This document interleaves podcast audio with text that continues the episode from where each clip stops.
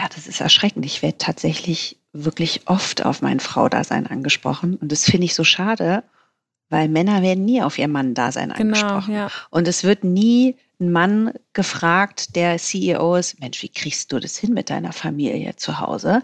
Aber wir und ich werde da ständig drauf angesprochen. Und dann sage ich, also ich stelle dann bewusst diese andere Frage und sage, wenn ich jetzt ein Mann wäre, würde man mir diese Frage eigentlich nicht stellen. Willkommen bei unserem Podcast 5050 bei OMR. Wir sind Kira und Isa und zusammen wollen wir in unserem Podcast darüber sprechen, wie wir eine gerechtere Verteilung von Männern und Frauen in der Wirtschaft und in Führungspositionen erreichen, um irgendwann einem Gleichgewicht von 50-50 näher zu kommen. Wie wichtig ist die Unternehmenskultur eines Unternehmens und lassen sich durch eine weibliche Geschäftsleiterebene mehr Frauen anziehen? Unsere heutige Gästin ist Nina Pütz. Nina ist CEO bei dem Bezahlungsdienstleister RatePay. Sie blickt auf viele Jahre Arbeitserfahrung in verschiedenen leitenden Rollen bei eBay zurück. Bevor sie im September 2020 als CEO bei RatePay anfing, hatte sie die Rolle des CEOs bei Friends for Friends inne. In dem Gespräch erzählt uns Nina, warum eine Unternehmenskultur, die auf Vertrauen basiert, so wichtig ist. Außerdem berichtet sie, wie sie das Thema Leadership angeht und wie sie Equal Parenting lebt. Außerdem sprechen wir mit ihr darüber, wie es sich angefühlt hat, in ihrem Job oftmals die einzige Frau zu sein und über die Situation jetzt bei RatePay, denn dort sind 100% Frauen in der Geschäftsleitungsebene vertreten und die Management-Ebene ist mit fast 50-50 besetzt. Nina ist der Meinung, wenn man präsent ist, zieht man Frauen an und diese Signalwirkung ist ganz wichtig, insbesondere weil die Fintech-Branche aktuell so männerdominiert ist. Wenn es zwei gleichgeeignete Kandidatinnen gibt, dann würde Nina immer wieder eine Frau einstellen. Nina bringt eine herrlich entspannte Art mit, hat sich in dem Gespräch ganz nahbar gezeigt und hilft dabei, dass die Fintech-Branche etwas leichter zugänglich wird für Frauen. Hört gern selbst mal rein, wir waren von Ninas Art absolut begeistert. 50-50 bei OMR. Der Podcast für eine gerechtere Verteilung von Frauen und Männern in der Wirtschaft und in Führungspositionen. Hi Nina, willkommen im 50-50 Podcast. Wir freuen uns sehr, dass du heute hier bist. Ja, ich freue mich auch riesig. Sehr cool. Ja, zu Beginn des Gesprächs wollen wir gerne von dir wissen, wann hast du zum ersten Mal bewusst über das Thema Gendergerechtigkeit nachgedacht? Zum ersten Mal so richtig bewusst war das in meinem ersten richtigen Job, also kein Praktikum mehr. Das war Anfang der 2000er Jahre, 2002 genau zu sein. Und da war ich in einer Situation, wo mir irgendwie schlagartig klar wurde, dass in der Geschäftsleitung nur Männer sind, keine einzige Frau, dass auf Bereichsleitungsebene auch fast nur Männer sind. Und ich war so ein bisschen das kleine Blondie, was frisch von der Uni kam und habe zum ersten Mal gemerkt, oh, gefühlt werde ich jetzt darauf reduziert. Und das war ganz interessant, weil ich habe damals tatsächlich, wenn ich wichtige Termine hatte oder externe Konferenzen, dann habe ich mich regelrecht verkleidet, habe statt meinen Kontaktlinsen die Brille aufgesetzt, habe mir einen Anzug, einen Hosenanzug angezogen, das Blüschen, um dann einfach ein Stück seriöser noch wirken zu müssen. Und da habe ich irgendwann ge gemerkt, Mensch, jetzt ist es anscheinend echt ein Thema, dass ich hier eine Frau bin. Und es hat auch dazu geführt, dass ich dann auch nicht allzu lange dort geblieben bin und mich dann nach zwei Jahren bewusst entschieden habe, das Unternehmen zu verlassen. Was war das für ein Job damals? Das war ein Job bei einem großen Textilhandelsunternehmen, top deutsches Textilhandelsunternehmen. Ähm, und es war tatsächlich interessant, wie auch familiär geführt natürlich, ja, wie stark damals noch ähm, tatsächlich in sämtlichen Führungspositionen Männer waren. Sogar im klassischen Frauenbereichen, also im Marketing und im HR, ja, wenn man jetzt auch mal diesen klassischen Bias anwendet, sogar da waren Männer. Ja, verrückt. Das ist auch in der Textilbranche. Hätte ich jetzt gar nicht mit gerechnet. Ich dachte, du sagst Finance oder Tech. Nein. Aber. Es war damals, muss man natürlich sagen. Ist heute alles nicht mehr so. Ja. Überlegt mal, ja, wir sind jetzt 20 Jahre weiter. Aber damals war das tatsächlich so. Und ich bin ja dann habe diesen krassen Wechsel gehabt hin zu einem amerikanischen Unternehmen, wo es nie eine Rolle gespielt hat, ob man jetzt Männlein, Weiblein ist oder welche Hautfarbe man hat oder welche sexuelle Orientierung man hat. Und da muss ich sagen, im Vergleich zu dem, was in meinem Umfeld passiert ist, war ich da schon sehr verwöhnt. Also das spielte quasi nie eine Rolle. Und es wurde auch schon ganz früh, wurden so Unconscious Bias Trainings und solche Dinge gemacht, um dem eben auch aktiv entgegenzuwirken. Sehr spannend. Ähm, du hast es ja gerade schon gesagt, du warst über 15 Jahre bei eBay und hast da unterschiedliche leitende Rollen gehabt und danach auch bei Brands for Friends. Jetzt bist du CEO bei RatePay, also im Finance-Bereich unterwegs. Und man hört ja immer wieder, oder beziehungsweise wir haben in der Vorbereitung gelesen, dass dich vor allem die Unternehmenskultur bei RatePay überzeugt hat.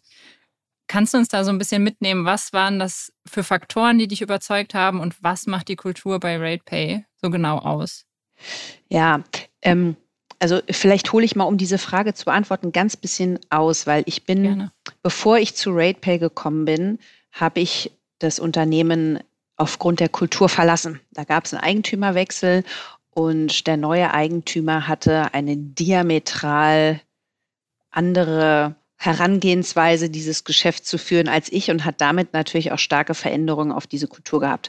Und ich habe die nicht mehr tragen können und wollte das in der Form nicht mehr tragen. Ich war da an der Spitze, habe ich gesagt, nein, das, da trennen sich jetzt hier unsere Wege.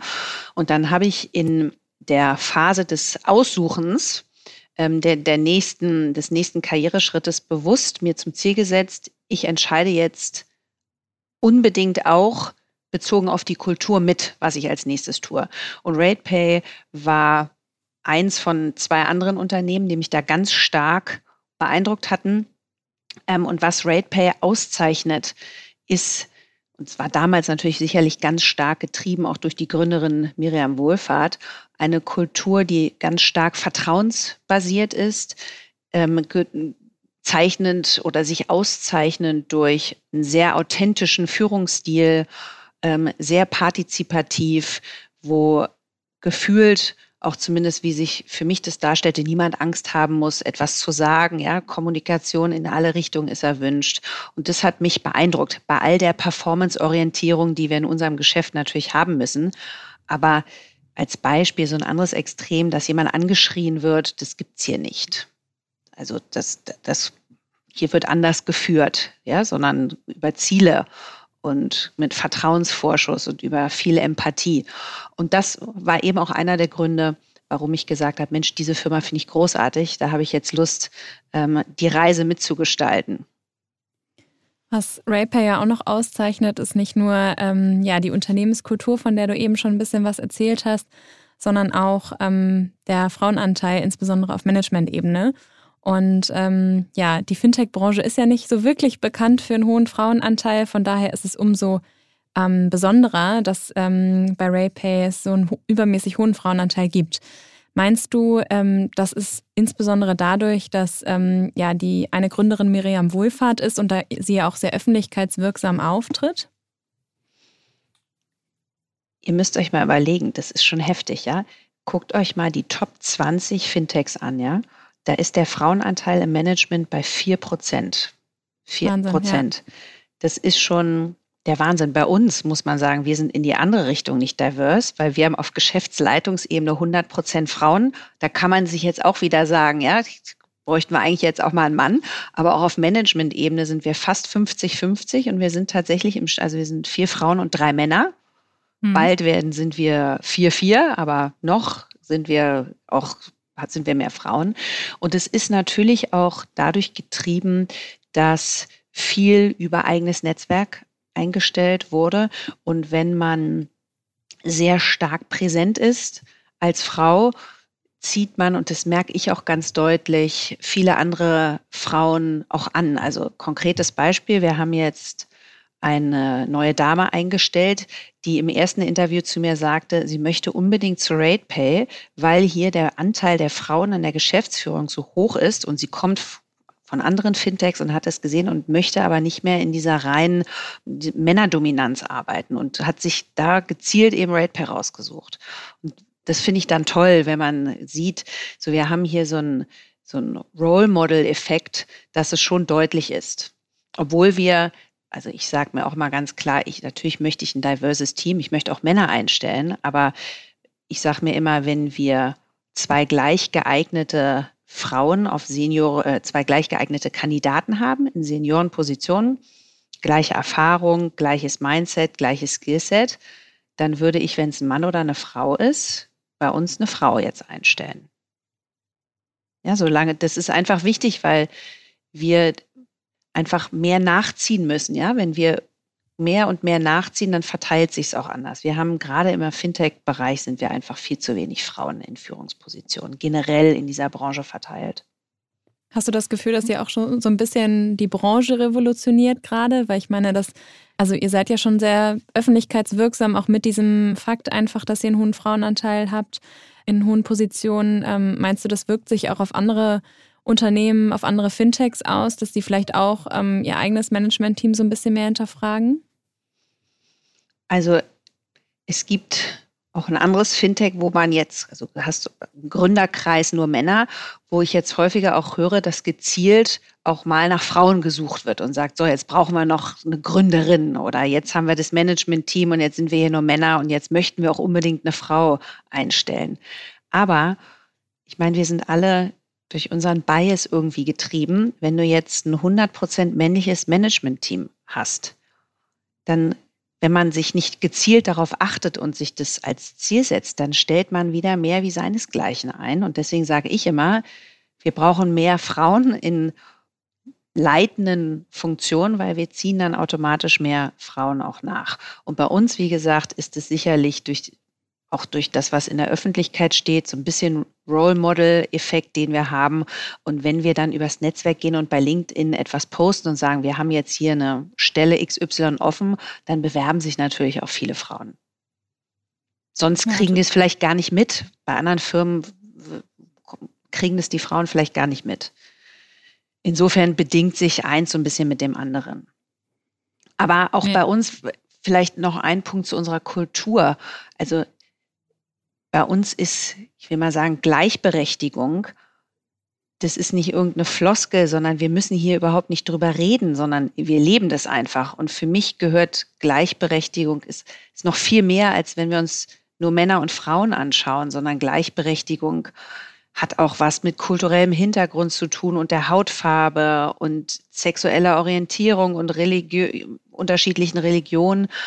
Und so wie wir das hier leben, spielt es überhaupt gar keine Rolle. Also das muss gar nicht thematisiert werden, weil wer gut ist, der entwickelt sich bei uns weiter, wer Ergebnisse bringt und dann achten wir gezielt darauf bei Einstellung, dass wir ein möglichst diverses Team haben. Also wir gucken wirklich drauf und sagen, von den Profilen her, was haben wir da für Kandidaten, Kandidatinnen im Team und welche speziellen Profile fehlen uns hier noch? Und ich sage mal, je bunter, desto besser gibt es ja zig Studien zu, dass die Ergebnisse dann auch immer besser sind.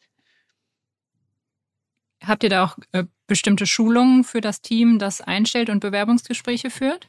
Ja, wir haben speziell im Recruiting-Bereich Unconscious Bias Trainings. Das machen wir natürlich auch mit unseren Führungskräften und achten da regelmäßig tatsächlich drauf. Also sind wir hier alle sehr, sehr offen. Mhm. Und ich habe auch eine ganze Zeit lang im Tech-Bereich gearbeitet und es ist mir erst relativ spät aufgefallen, dass ich oft die einzige Frau unter vielen Männern war. Du hast das ja auch eben schon angeschnitten. Wie hat sich das für dich denn angefühlt und wann war so das erste Mal, dass du bewusst gemerkt hast, puh, ich bin hier jetzt wirklich schon seit einer Weile die einzige Frau unter sehr vielen Männern? Die ersten Jahre habe ich das überhaupt nicht gemerkt. Also wie gesagt, amerikanisches Unternehmen, ich habe mich da auch nie einsam gefühlt oder so, dass ich da jetzt die einzige Frau bin. Also ich habe das immer geliebt, mit Männern zu arbeiten. Und es ging um den Inhalt und nicht um das drumrum. Also das, wir haben uns immer alle total toll verstanden. Natürlich haben wir bei Offsites fallen dann, wenn dann zehn Männer sind und eine Frau, fallen dann auch mal derbe Sprüche. Da merkt man es dann schon manchmal, ja. Sind dann andere Gespräche, als wenn da zehn Frauen und ein Mann wäre. Aber das hat gefühlt nie eine große Rolle gespielt. Je weiter ich dann kam und je älter ich wurde, habe ich aber dann schon immer mehr gemerkt, habe gesagt, Mensch, das kann doch nicht sein, dass im klassischen Business es nur eine Frau gibt. Und da müssen auch endlich mal mehr Frauen kommen jetzt. Und dann habe ich mir, das war glaube ich 2008 oder 2009, habe ich mir mal gesagt, ich fördere jetzt gezielt Frauen. Und wir haben bei uns immer im mittleren Management so viele Frauen verloren. Hochgradig top ausgebildete Frauen, wahnsinnig ehrgeizig. Und dann haben die irgendwann, wenn es so manchmal in die Familienplanung gibt, haben wir die einfach verloren, weil sie kamen nicht mehr zurück dann. Und das war dann immer schade, weil man hat einfach, Leute sind dann zehn, zwölf Jahre in der Karriere drin, haben ganz viel erreicht und plötzlich ist so Stopp. Und da habe ich immer gesagt, das möchte ich durchbrechen. Ich möchte auch danach Frauen haben, die in leitenden Funktionen arbeiten. Und das geht ja auch mit Familie. Es geht in anderen mhm. Ländern auch. Es geht auch bei uns. Also es schließt sich nicht aus. Ja, man kann auch drei und vier und fünf Kinder haben und tolle Familien haben und trotzdem eine berufliche Karriere haben. Ja. Total. Ähm, wirst du denn noch oft auf dein Frau-Dasein angesprochen? Also ich, mich fragt mich manchmal so ein bisschen, wie wichtig ist es, dass wir das noch so stark hervorheben? Ja, das ist erschreckend. Ich werde tatsächlich wirklich oft auf mein Frau-Dasein angesprochen. Und das finde ich so schade, weil Männer werden nie auf ihr Mann-Dasein genau, angesprochen. Ja. Und es wird nie ein Mann gefragt, der CEO ist, Mensch, wie kriegst du das hin mit deiner Familie zu Hause? Aber wir und ich werde da ständig drauf angesprochen. Und dann sage ich, also ich stelle dann bewusst diese andere Frage und sage, wenn ich jetzt ein Mann wäre, würde man mir diese Frage eigentlich nicht stellen. So, das haben wir alle noch einen langen Weg vor uns und ich wünsche mir, ich möchte, dass das kein Thema mehr ist, dass wir darauf auch nicht mehr angesprochen werden, dass unser Geschlecht, das Gender einfach keine Rolle mehr spielt. Ja, total. Aber ich glaube, da das dahin ist noch ein weiter Weg. da muss noch viel passieren und es muss viel normaler werden, dass Frauen in Führungspositionen sind und auch die Männer Care-Arbeit übernehmen. Du lebst ja, glaube ich, auch nach dem Prinzip Equal Parenting, ähm, hast auch selbst zwei Kinder. Vielleicht magst du darauf noch mal ein bisschen eingehen, was das für dich bedeutet. Ja, also Equal Parenting ist für mich eine tolle Sache. Ohne das könnte ich den Job gar nicht machen. Und bei uns zu Hause ist es so, mein Mann, der ist Unternehmer, der hat seine eigene Firma, der hat genauso seine Karriere wie ich meine. Und wir teilen uns da einfach gleichberechtigt auf zu Hause. Also es ist nicht so, dass einer die typische Frau, der andere die typische Männerrolle macht, sondern wir haben beide gleichberechtigt Kindererziehung. Und dazu gehören Pflichten, äh, sich um die Kinder zu kümmern und Frühstück zu machen, die Kinder abzuholen und zum Hobby zu bringen. Und jeder hat seine Karrierepunkte, wo der oder die andere arbeiten muss und dann mal Vorrang hat. Aber ich kann wirklich nur sagen, bei uns ist es komplett gleich aufgeteilt und ohne das würde es aber auch nicht funktionieren. Habt ihr zusätzlich noch Support von irgendwie Nanny, BabysitterInnen? Wahrscheinlich schon, ne? Sonst würde es wahrscheinlich nicht gehen mit so zwei verantwortungsvollen Jobs. It takes a village. Ja. also, wir haben eine Kinderfrau, die kommt mehrere Tage die Woche. Wir haben unsere Omas und Opa und die Stiefschwester und Onkel und alle müssen regelmäßig ran. Und trotzdem haben wir manchmal Situationen, dass wir keinen haben, der einspringen kann und dann muss einer von uns halt einen Termin notfalls absagen. Aber wir muss man ganz, wir haben natürlich unsere Familie hier in Berlin oder den Großteil der Familie, nicht alle. Aber das ist natürlich eine ganz komfortable Situation, wenn man weiß, man hat die Kinder nicht fünf Tage die Woche komplett fremdbetreut, sondern die Oma ist da und mhm. kümmert sich nochmal. Und bei uns gehören auch die Babysitter und die Kinderfrauen, die gehören zur Familie. Ja. Die gehören komplett dazu. Findest du es wichtig, dass es darüber nochmal ein bisschen offener gesprochen wird, wie dann auch so eine Vereinbarkeit stattfinden kann? Also oftmals äh, erlebt man es ja auch, dass ja irgendwie ähm, insbesondere Frauen gar nicht so richtig äh, darüber sprechen wollen, was irgendwie sie jetzt nachmittags noch alles organisieren und machen müssen und ähm, wohin sie jetzt irgendwie ähm, dann noch gehen und, und ähm, ja, dass vielleicht da auch manchmal externe Hilfe vonnöten ist oder wie, wie gestresst äh, teilweise Elternteile dann auch sind. Ähm, Meinst du, es würde helfen, wenn da einfach ein bisschen ein offener Umgang gepflegt werden würde? Ja, und man muss auch die Dinge so ansprechen, wie sie sind. Also bei mir konkret, ich komme ständig an meine Grenzen. Manchmal ist es schon, wenn ich um 8.30 Uhr meinen ersten Termin habe, da bin ich schon total gestresst, weil allein beide Kinder irgendwie um 8 in der Schule zu haben, grenzt ja schon fast an Überforderung manchmal. Und ich sage das jetzt nicht übertrieben, sondern das ist so. Und was ich mir immer nur sage, ist, jeder von uns hat unterschiedliche Rollen. Also in meinem Fall jetzt, ich bin Mutter, ich bin aber auch ähm, Mitarbeiterin, ich bin Chefin, ich bin Peer, ich bin Freundin, Ehefrau. Und diese ganzen Rollen kann ich nicht alle zu jeder Zeit 100 Prozent perfekt einnehmen, sondern es gibt unterschiedliche Rollen, die zu unterschiedlichen Zeiten eine andere Priorität haben. Wenn ich hier arbeite, dann bin ich in erster Linie hier in diesem Umfeld und dann ist die Rolle der Mutter oder der Ehefrau, die tritt dann in den Hintergrund. Dann gibt es aber abends, wenn ich meine Kinder ins Bett bringe, dann bin ich Mutter und dann gehe ich nicht ans Telefon. Dann muss, dann ist auch mal anderthalb, zwei Stunden absolute Ruhe und da muss man nicht gucken, es kann warten. Wenn alle schlafen, kann ich mich da wieder ransetzen. Und ich habe natürlich auch oft fühle ich mich gestresst und unter Druck gesetzt und denke, mein Gott, jetzt sollen sie endlich mal schlafen, weil jetzt habe ich noch so viel zu tun. Und dann denke ich mir aber, auch, das geht nicht. Jetzt bin ich da und jetzt bin ich im Raum und bin ganz bei meinen Kindern und lasse mich darauf ein und das andere kommt danach. Und irgendwann habe ich mich verabschiedet davon, von diesem Gedanken oder dem Zwang, dass immer alles perfekt sein muss. Ist es einfach nicht, ja? Und ich sage mir jedes Mal, Nina, du kannst nicht alles haben, ja? Bestimmte Dinge haben zu bestimmten Zeiten Prioritäten. Und ich bin wahnsinnig glücklich, dass es überhaupt so gut klappt, ja, dass ich trotzdem viel Zeit mit meinen Kindern habe und Quality Time und dann bin ich da, aber dass das trotzdem mit dem Beruf klappt, ja. Ich möchte das auf gar keinen Fall missen, aber nicht jede Frau hat Lust, sich das anzutun und so getaktet zu sein und im Verhältnis natürlich so wenig Zeit für sich zu haben. Ne? Wie gesagt, man kann nicht alles haben. Gewisse Dinge gehen dabei drauf. Frag mich mal nicht, wann ich das letzte Buch gelesen habe. Ja, oder wann ich mal irgendwie gemütlich einfach nichts gemacht habe und aus dem Fenster geguckt habe, ja. Oder einfach mal Zeit habe plätschern lassen. Das ist schwierig.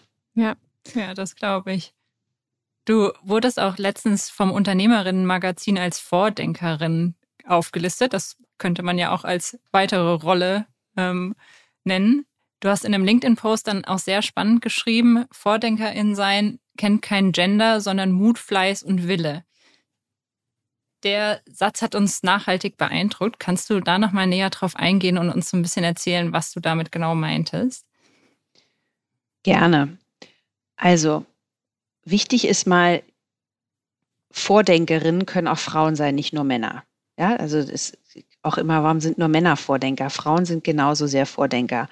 Aber das was Vordenkersein auszeichnet, ist Mut in erster Stelle, weil man geht einen Weg, den andere noch nicht bestritten haben. Und da hat man auch ein Risiko zu scheitern oder stark kritisiert zu werden oder zerrissen zu werden. Und es braucht Mut, um eben Wege, die noch nicht geebnet sind, zu gehen.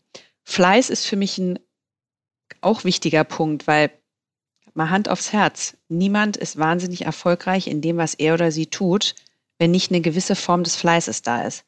Nimm, guckt euch einen Fußball an, auch ein Cristiano Ronaldo, einer der weltbesten Spieler, alle duschen schon und der schießt noch zwei Stunden Bälle aufs Tor. Genauso in allen möglichen Dingen. Erfolgreiche Unternehmer, es kommt nichts von selber. Man hat ein gewisses Talent und kann vielleicht manche Dinge besser, aber der Rest ist Fleiß. Und das dritte Auch etwas, Wille. worüber viel zu wenig geredet wird übrigens. Ja, also. Sieht immer so einfach aus. Nee, ist es, ist es wahrlich nicht. Und Wille weil man braucht eine Resilienz und einen Wille, weil es sind ständig Hindernisse. Und wenn man nicht einen dicken Schädel hat und sagt, ich möchte das jetzt aber machen, ist es ganz leicht aufzugeben und zu sagen, oh nee, das Hindernis, da gehe ich jetzt nicht drüber, das ist mir jetzt doch zu anstrengend. So, und deswegen sage ich, diese drei Themen, wenn das im richtigen Maß ist, dann sind Frauen genauso Vordenker wie Männer und alle anderen auch. Das hat nichts mit dem Geschlecht zu tun. Sehr schön. Du, äh, das Thema Führung begleitet dich ja auch schon äh, eine ganz schöne Weile. Ähm, wie würdest du deinen Führungsstil beschreiben und äh, was würdest du sagen, ist beim Thema Führung besonders wichtig? Also, mein Führungsstil ist in erster Linie authentisch. Authentisch heißt, was meine ich damit? Wenn ihr mich hier in der Situation mit meinen Mitarbeitern erlebt und ihr würdet mich in einer privaten Situation mit meinen Freunden erleben, dann bin ich die gleiche Nina Pütz und kein anderer Mensch. Also das ist, es gibt ja Leute, die sind privat ganz anders als beruflich. Also ich da gibt es bei mir keinen Unterschied. Dann ähm, zeichnet sich mein Führungsstil durch eine starke Empathie aus. Das ist natürlich auch was, was in so hybriden Setups hilfreich ist und gerade jetzt Corona-bedingt immer wichtiger wird. Dann bin ich aber auch sehr situativ, also unterschiedliche Kollegen, Kolleginnen, auch unterschiedlicher Seniorität müssen immer jeweils ganz anders abgeholt werden, nämlich dort, wo sie gerade stehen. Und das ist ein Unterschied, ob jemand 25, 30 Jahre oder ein Jahr in der Karriere ist. Partizipativ, also ist es für mich ganz wichtig, dass bin ja nicht die alles wissende Chefin, sondern es gibt für alles Kollegen, Kolleginnen, die es viel, viel besser wissen als ich. Deswegen ist so wichtig, dass jeder was beizutragen hat. Ähm, und das Letzte ist, glaube ich, was man noch sagen kann, auf Augenhöhe. Hast du Tipps, wie man in Zeiten von Corona und Homeoffice äh, führt? Das hat ja nochmal eine ganz andere Dimension. Ja, das habe ich bei RatePay ganz stark lernen müssen oder dürfen, je nachdem, weil ich habe hier angefangen und es war mitten im Lockdown. Und ich habe die ersten anderthalb Jahre kaum Leute persönlich getroffen. Und was das Wichtigste ist in diesem hybriden Setup, wenn man die Leute nur über Video und Kamera sieht, ist Empathie ganz starke Kommunikation. Ich sage immer, lieber zu viel kommunizieren, also ganz starke Overkommunikation als Underkommunikation und äh, sprechen, sprechen, sprechen, ähm, zuhören und individuell auf die Leute eingehen.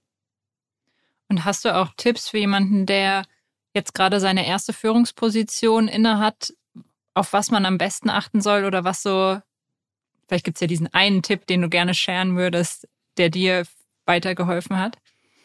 Ist, also es ist natürlich viel schwieriger, als wenn man sein Team täglich sieht. Weil wenn ich mit dir direkt neben der Kaffeemaschine stehe, dann merke ich sofort, wie geht's dir? Ja, bist du gut drauf? Bist du schlecht drauf? Sind Ängste da? Und das über Video zu mhm. sehen, erfordert Gespür und genaues Hinsehen, zuhören, zwischen den Zeilen auch mal lesen, weil nicht jeder traut sich sofort Dinge auch offen anzusprechen. Ja, Vertrauen ist ja nicht gegeben, sondern das baut man auf. Und mein Tipp ist immer, wie ich das mache, ist die klassische Lencioni-Pyramide Vulnerability-Based Trust. Ist ja der Grundstein, ja, von den, wenn man sich auch die Five Dysfunctions eines Teams anguckt. Und Vulnerability-Based Trust ist das, wie man am besten die Basis aufbaut, indem man auch über seine eigenen Schwächen spricht und Verletzlichkeit zulässt. Wir sind alle nicht perfekt und ich spreche da auch offen drüber. Ja, total gut. Und auch, glaube ich, sehr, sehr wichtig für alle, die sich selbst irgendwie öffnen wollen. Ähm, ich glaube, dass ähm, damit legt man schon mal so einen Grundstein und da fühlt sich auch jeder irgendwie ähm, ermutigt, selbst sozusagen sich authentisch zu zeigen und vielleicht auch mal verletzlich. Ähm, ja, lass uns noch mal ein bisschen auf das Diversity Management von RatePay eingehen. Ähm, es fragen sich ja gerade viele Unternehmen, wie sie das Thema Diversity angehen und auch Gendergleichberechtigung fördern. Habt ihr euch damit auseinandergesetzt und wenn ja, habt ihr konkrete Maßnahmen, die für euch gut funktionieren?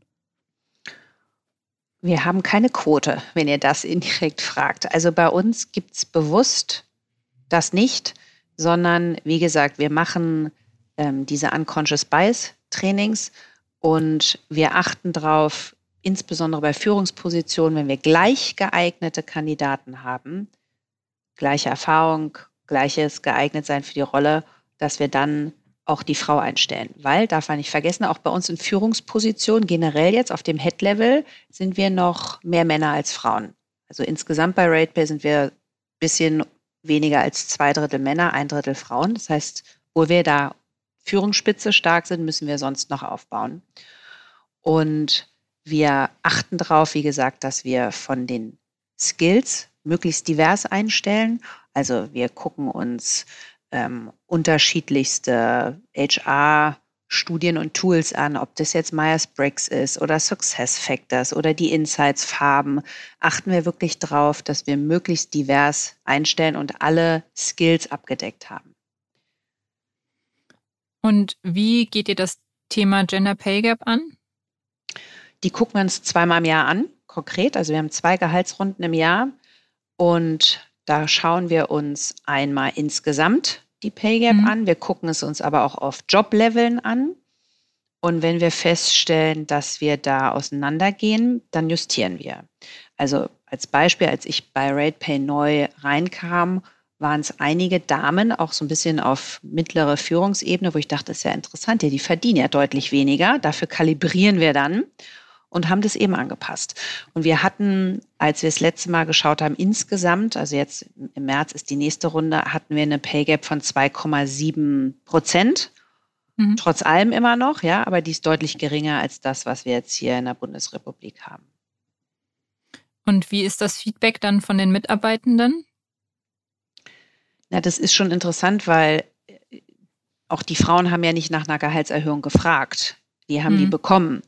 Aber dafür ist halt so eine Kalibrierung da, finde ich immer. Ja, wir gucken uns dann auch, es gibt ja auch so unterschiedliche Bewertungstendenzen. Ja, dass in einem Bereich ist gefühlt, hat man keine Normalverteilung, sondern die Leute werden durch die Bank weg besser bewertet und in anderen vielleicht durch die Bank weg schlechter. Und darüber, wir, wir gucken uns das halt bereichsübergreifend auf Jobleveln über die ganze Firma an und schauen eben, dass wir da möglichst ausgeglichen sind und diese unterschiedlichen Bewertungstendenzen und die Biases, die es überall gibt, dass wir die möglichst ausgleichen. Und die haben sich natürlich gefreut, haben damit nicht gerechnet. Also positive Überraschung war da ganz stark. Sehr schön. Ja, vor kurzem hast du auch als Business Angel in ein Fintech-Startup investiert. Ähm, magst du darüber noch mal ein bisschen berichten und bist du der Meinung, dass vielleicht auch ja, wir mehr Frauen ähm, in diesem Investmentsektor brauchen. Unbedingt. Also auch da ist was, da bin ich auch sehr, sehr spät reingekommen. Ich war ja auch nicht in meinen 20ern oder 30ern Business Angel, sondern da hatte ich, also genau mein Problem hätte ich mal früher angefangen damit, ja. Und deswegen fand ich die Idee der beiden Gründer so stark, und die haben einmal bei mir gepitcht und ich habe quasi gleich gesagt, Mensch, das ist sensationell, da möchte ich unbedingt dabei sein, weil es für mich eine absolute Marktlücke ist, ähm, weil wir einfach generell noch viel zu wenig für finanzielle Unabhängigkeit von uns Frauen tun.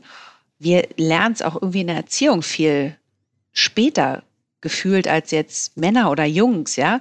Im Zweifel redet der Papa mit seinem Sohn mal darüber, so und so muss man das Geld anlegen. Und wir Frauen machen das nicht. Und wir sind ja auch nicht so in Finance-Themen so stark drin. Und deswegen war das für mich eigentlich ein No-Brainer. Und ich glaube, wenn wir Frauen finanziell noch unabhängiger sind, dann sind wir noch mal einen Schritt weiter in der Gleichberechtigung.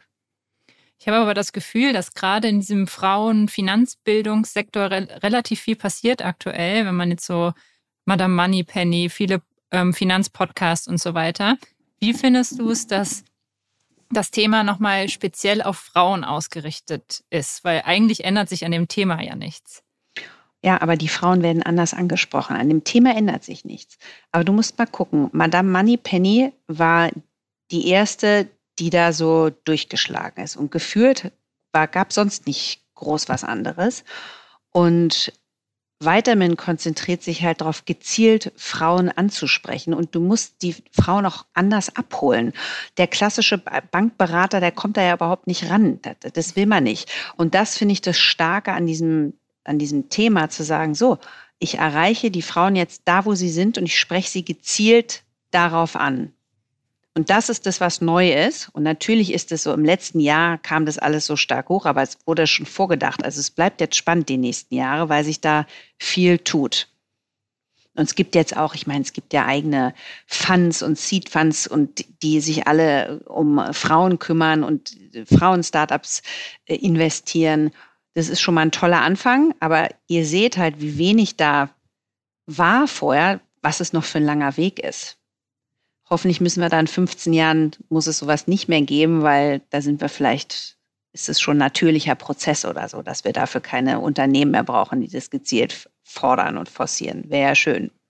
Ja, eigentlich auch ein Thema, das man schon in der Schule mitbekommen eigentlich sollte. schon, ja.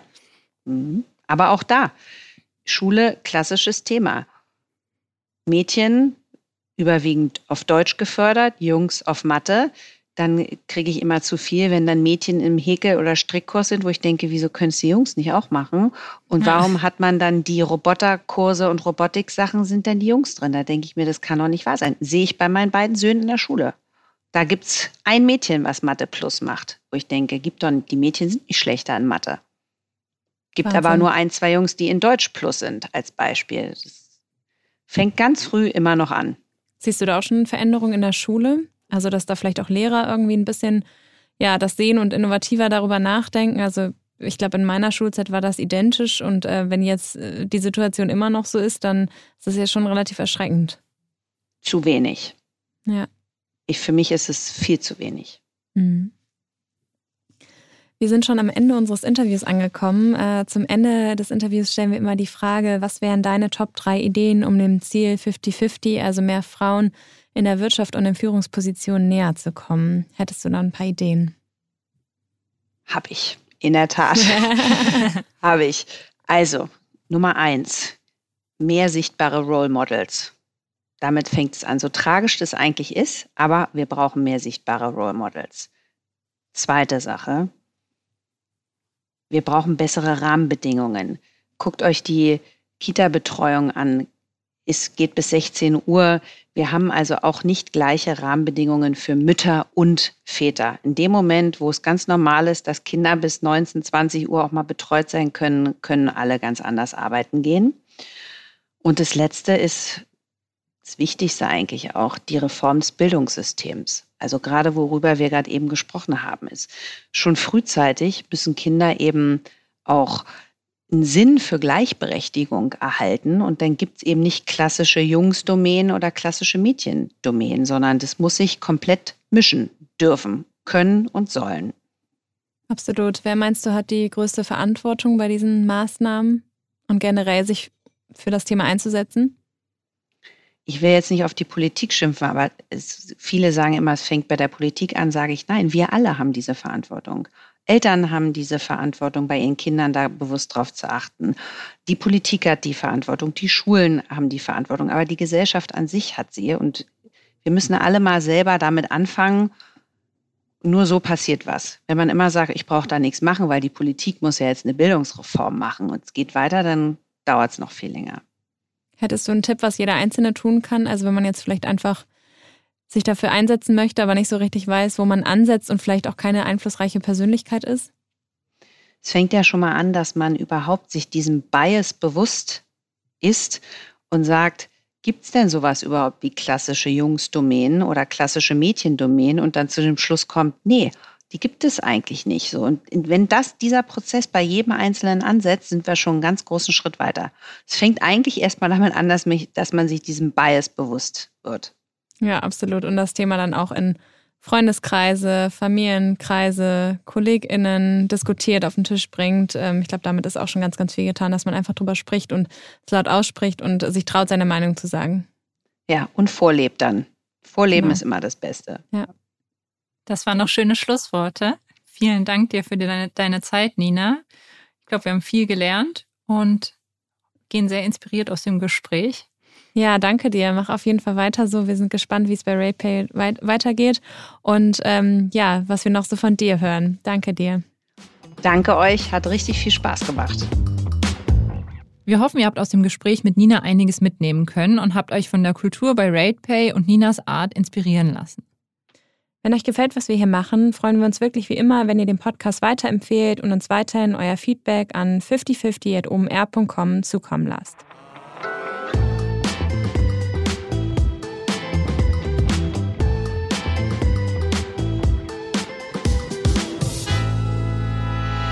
Dieser Podcast wird produziert von Podstars bei OMR.